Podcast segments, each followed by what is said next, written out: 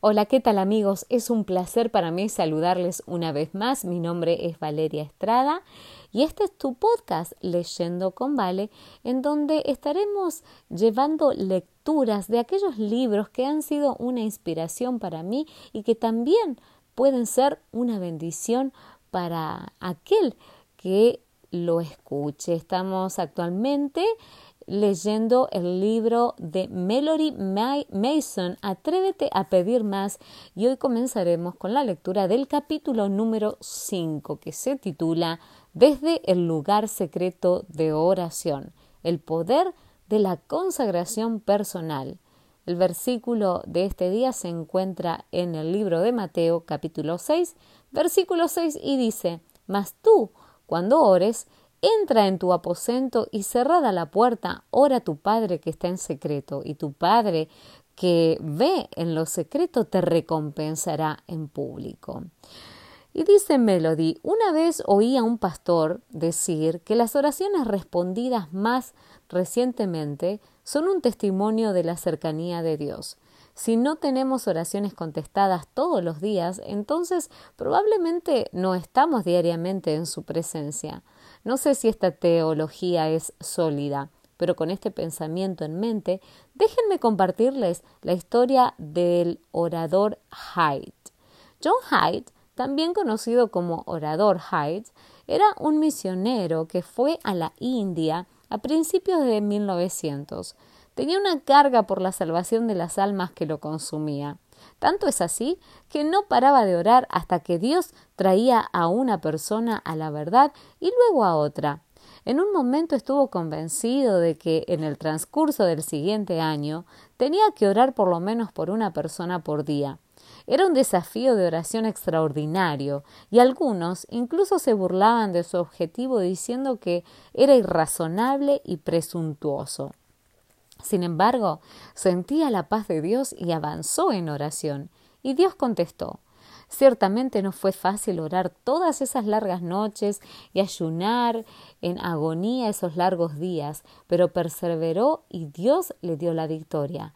Al finalizar el año, más de 400 personas habían llegado a conocer a Cristo de manera directa por medio de sus esfuerzos. Al reflexionar sobre este primer año, su amigo E.G. Carey escribió ¿Estaba satisfecho después de haber visto una persona al día ir a Cristo? Lejos de eso, ¿cómo podía estarlo si su Señor no lo estaba? ¿Cómo podía estar satisfecho nuestro Señor si había una sola oveja fuera de su redil?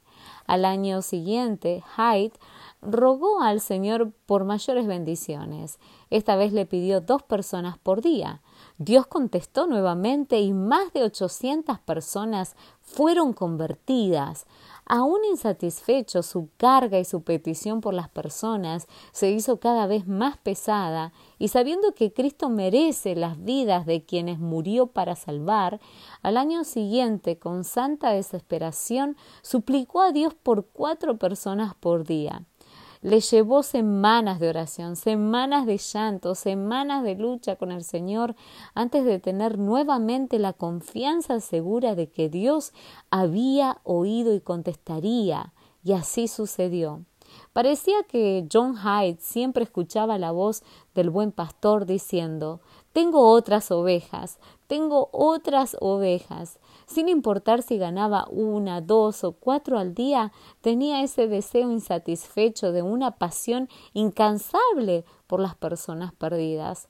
El éxito sobrenatural que venía luego de las oraciones de John Hyde tuvo un costo, y fue un costo que probablemente pocos de nosotros estaríamos dispuestos a pagar por causa de la intensa carga de oración y agonía por las personas y por la gran imposición ejercida sobre su cuerpo al pasar días y noches y a veces semanas en oración, su corazón literalmente se movió de un lado de su pecho al otro. Después de un par de años de intensa lucha en oración, siendo aún joven, murió de una enfermedad cardíaca, un corazón quebrantado por los perdidos. Cuán a menudo nuestro propio fervor queda opacado por discípulos como este, y aun así, cuánto puede inspirarnos su testimonio para atrevernos a pedir más a Dios. Una de mis citas favoritas del espíritu de profecía dice todo cristiano tiene la oportunidad no sólo de esperar, sino de apresurar la venida de nuestro Señor Jesucristo. Si todos los que profesan el nombre de Cristo llevaran fruto para su gloria, cuán prontamente se sembraría en todo el mundo la semilla del Evangelio. Rápidamente maduraría la gran cosecha final y Cristo vendría para recoger el precioso grano. Comparto la historia de, del orador Hyde porque su testimonio me ha desafiado en mi vida de oración como ningún otro. Puede ser que no esté ganando miles de personas para Cristo como tantos evangelistas y líderes lo hacen. Y por cierto, no siento estar en el punto donde pueda pedir a Dios con confianza una persona por día. Sin embargo, hace un tiempo Dios me mostró que podía por lo menos pedir una oración contestada por día, y desde que comencé a escribir un diario hace casi dos años y a llevar un registro exacto, no ha pasado un día en que no haya recibido aunque sea una respuesta a la oración. Algunos días recibo cuatro o cinco respuestas y hubo un día de la semana pasada en que recibí siete. Vi cómo Dios restauró relaciones quebrantadas al borde del divorcio. Lo vi traer personas específicas a la verdad y experimentar sanidad espiritual y física. Vi obstáculos imposibles desvanecerse frente a mí. Recibí gratuitamente eh, ripio en la entrada de mi casa. Sí, Dios se preocupa por el ripio. Vi cómo Dios otorga sabiduría y abre puertas en el ministerio de forma maravillosa. Y las respuestas podrían seguir y seguir. Obviamente no tengo espacio para compartir todos los milagros aquí y ahora, pero he visto a Dios contestar mis oraciones todos los días, a veces de forma grandiosa y a veces de forma sencilla, pero siempre de una forma significativa. Mi fe ha estado aumentando cada vez más. Creo con todo mi corazón que Dios está anhelando que esperemos más, oremos por más y pidamos más con fe. Y todo comienza con una consagración personal en el lugar privado de oración. Nuestros sueños nunca serán lo suficientemente grandes si estamos viviendo y trabajando de acuerdo con su voluntad. Al final no se trata de nuestros talentos o habilidades, se trata de los suyos. Si oramos es para lograr que se cumplan sus propósitos. Elena de Guay nos recuerda, no necesitan ir hasta los confines de la tierra en busca de sabiduría, pues Dios está cerca. No son las capacidades que poseen hoy o las que tendrán en el futuro las que les darán éxito, es lo que el Señor puede hacer por ustedes. Necesitamos tener mucha menos confianza en lo que el hombre puede hacer y mucha más confianza en lo que Dios puede hacer por toda alma que cree. Él anhela que extiendan hacia Él la mano de la fe, anhela que esperen grandes cosas de Él. Aunque la oración con otras personas puede ser una bendición poderosa, orar solos en el lugar secreto de oraciones es un privilegio especial que nunca puede ser reemplazado por la oración en conjunto. Conocer a Cristo personalmente y saber cómo luchar solos es algo fundamental en nuestro éxito espiritual, tanto personal como corporativamente. Elena de White en muchos de sus libros menciona muchas cosas acerca de la importancia de la oración privada. Ella escribe, sobre todo no descuidar la oración privada porque esta es la vida del alma. Es imposible que el alma florezca cuando se descuida la oración. Únicamente la oración pública o familiar no es suficiente. En la soledad abre tu alma al ojo que todo lo observa de Dios probablemente uno de los reformadores cristianos más conocidos en los últimos 500 años es Martín Lutero, el líder de lo que llegó a ser conocido como la Reforma Protestante. Fortalecido por el estudio de la palabra y muchas horas pasadas en oración, luchó contra los errores y las falsas enseñanzas de la Roma papal que por siglos había mantenido a multitudes de creyentes en la oscuridad basado solo en las verdades puras de la palabra de Dios y lleno de poder por la bendición del Espíritu Santo, tuvo un impacto que sacudió a todo el mundo cristiano, algo que sigue haciendo hoy. Eligió confrontar lo aparentemente imposible y los líderes papales quisieron enviarlo a la hoguera, tal como lo habían hecho con tantos antes de él. Pero él se mantuvo imperturbable inconmovible ante los poderes de las tinieblas, resueltos a destruirlo. Otros, al ver su coraje inquebrantable y convencidos por las verdades bíblicas que él enseñaba, se posicionaron de su lado. ¿Cuál era el secreto?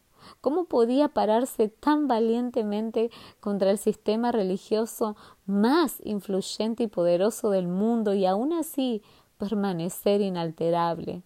La respuesta era la oración. Su fuerza vino del lugar de oración privada. Considera el siguiente testimonio de Martín Lutero y su firme creencia en el poder de la oración, no en el poder de la fuerza para obtener la victoria. Cuando enemigos poderosos se unían para destruir la fe reformada y millares de espaldas, de espadas, parecían desenvainarse para combatirla, Lutero escribió Satanás manifiesta su ira, conspiran pontífices impíos y nos amenaza la guerra. Exhorten a la gente a que contienda valientemente ante el trono del Señor por medio de la fe y la oración, para que nuestros enemigos, vencidos por el Espíritu de Dios, se vean obligados a ser pacíficos. Nuestra más ingente necesidad, la primera cosa que debemos hacer es orar. Hagan saber a la gente que en esta hora ella misma se haya expuesta al filo de la espada y a la ira de Satanás. Hagan que oren más podemos nosotros con nuestras oraciones que todos nuestros enemigos con sus jactancias. Aunque las circunstancias humanas pueden haber parecido desoladoras y premonitorias, Martín Lutero sabía que servía a un Dios que no estaba limitado o controlado por los planes de hombres malvados, y Dios recompensó su fe. Desde el lugar de oración privada vino el poder que literalmente sacudió al mundo en la gran reforma. Está escrito acerca de Martín Lutero que durante los tiempos de gran lucha no dejó pasar un día sin dedicar por lo menos tres horas a la oración, y ese tiempo lo sacaba de las horas más propicias para el estudio. En la privacidad de su vivienda se lo oía derramar su alma ante Dios con palabras llenas de adoración, temor y esperanza, como si hablara con un amigo. Decía, sé que tú eres nuestro Padre y nuestro Dios, y que tú has de dispersar a los que persiguen a tus hijos, porque tú Estás inmerso en el mismo peligro que nosotros.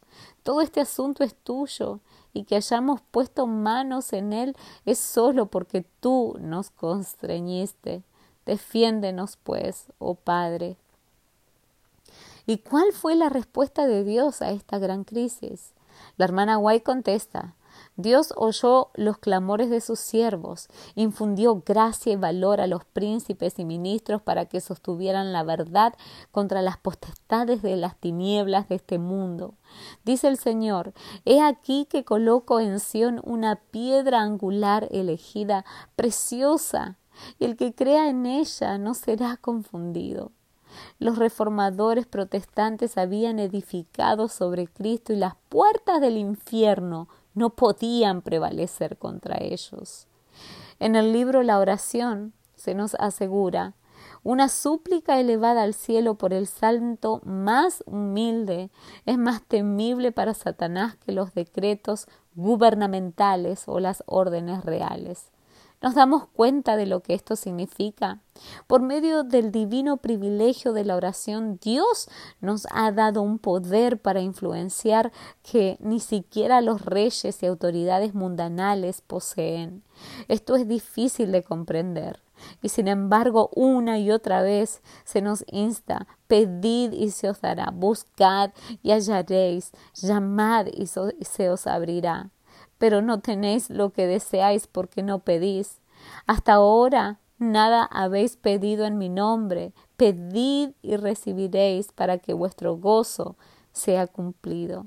Si tenemos fe en sus promesas, podemos esperar grandes cosas aún una profunda manifestación del Espíritu Santo. Dios es el mismo ayer, hoy y mañana. Él no ha cambiado. Está esperando demostrarnos cuán fuerte es, pero no abre los almacenes celestiales de bendiciones para los descuidados o los apresurados e inconstantes.